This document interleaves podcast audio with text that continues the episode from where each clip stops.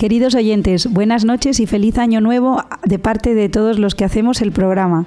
Teresa Jiménez, Estanislao Martín, Beatriz Hormigos, Victoria Melchor y una servidora. Seguimos a su lado los miércoles para tratar temas de los que solo se habla en Radio María. Los colaboradores de hoy nos hablarán de temas como la obediencia y su importancia en la educación, la dimensión social del problema de la pornografía y la petición Venga a nosotros tu reino en la oración del Padre nuestro. Les recuerdo que estamos en Facebook y en Twitter y que tenemos una dirección de mail para todo aquel que quiera comunicarse con nosotros. Es la siguiente, elgranodemostaza@radiomaria.es. Hoy se encarga de la parte técnica Teresa Jiménez.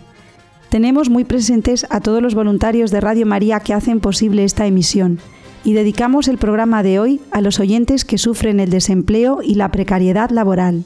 Comenzamos.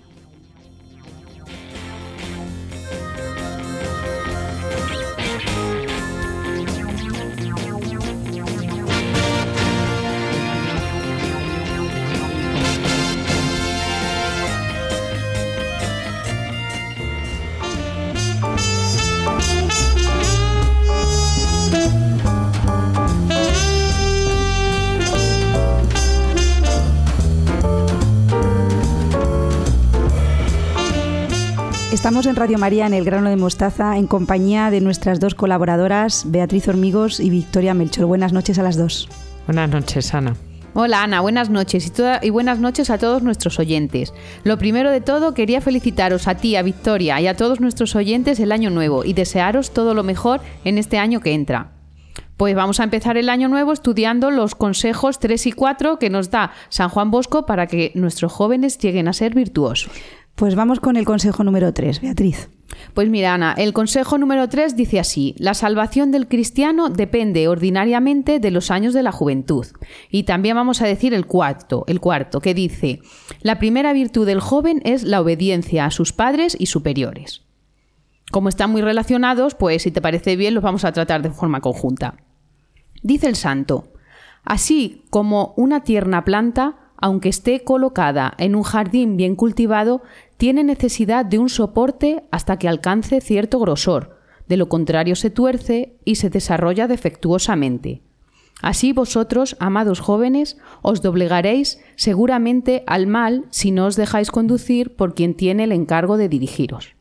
Me gusta traeros las palabras exactas que decía el santo porque me parece que lo explica todo de una forma muy sencilla y muy bonita. Aquí el santo, pues, nos está hablando del cuarto mandamiento de la ley de Dios, que, como todos sabemos, es honrarás a tu padre y a tu madre.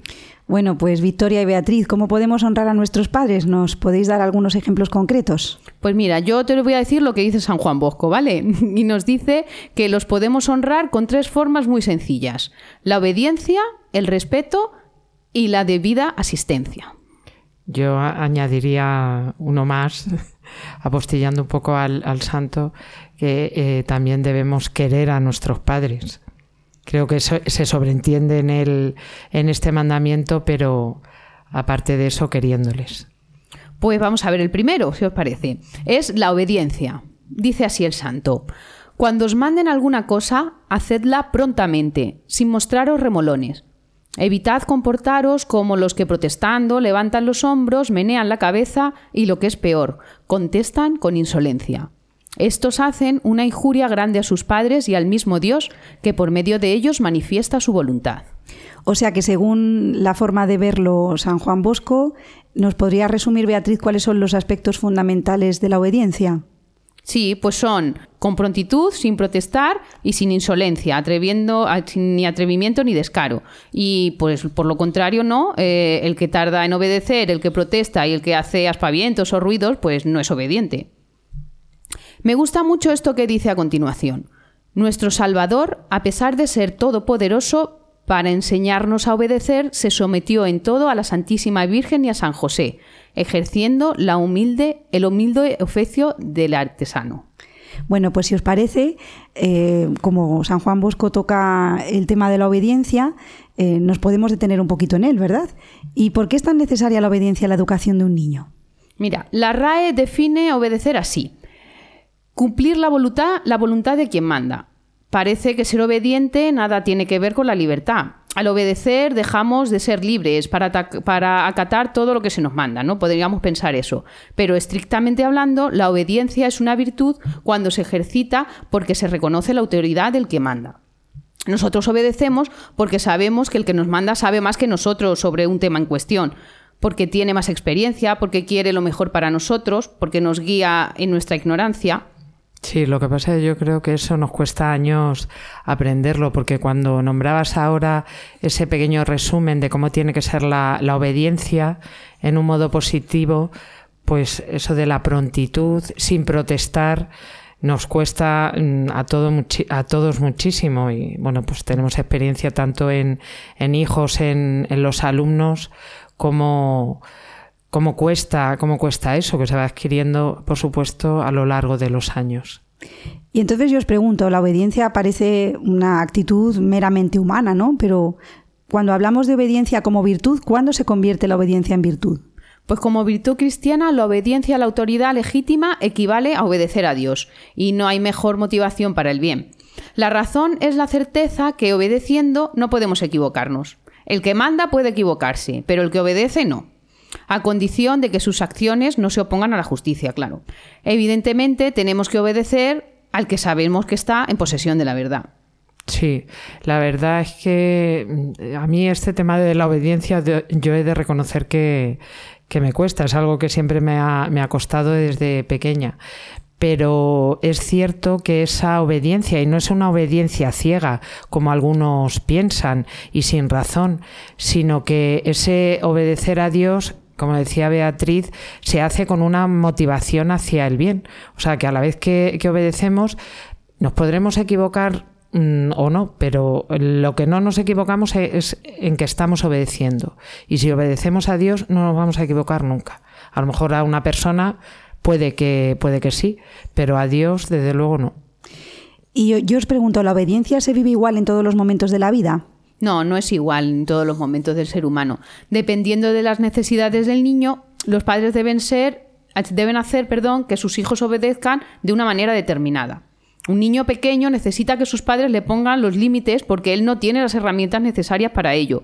Y al obedecer a sus padres, pues intuitivamente reconocen en ellos la autoridad. Esto les proporciona seguridad.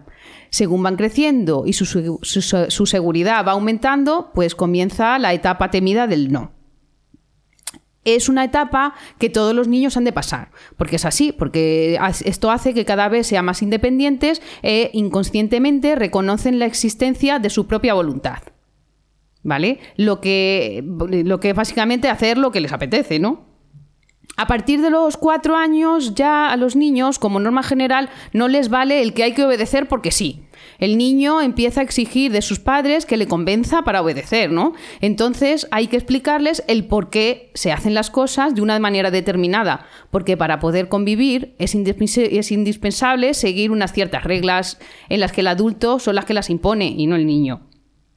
A la edad más o menos de los 5 años, pues hará falta exigir a los niños directamente y al mismo tiempo explicar las razones de esas exigencias para que obedezcan porque ven que eso es razonable. Y también podrán obedecer por amor filial, sabiendo que su obediencia es una mera, es una manera de expresar su afecto hacia los padres.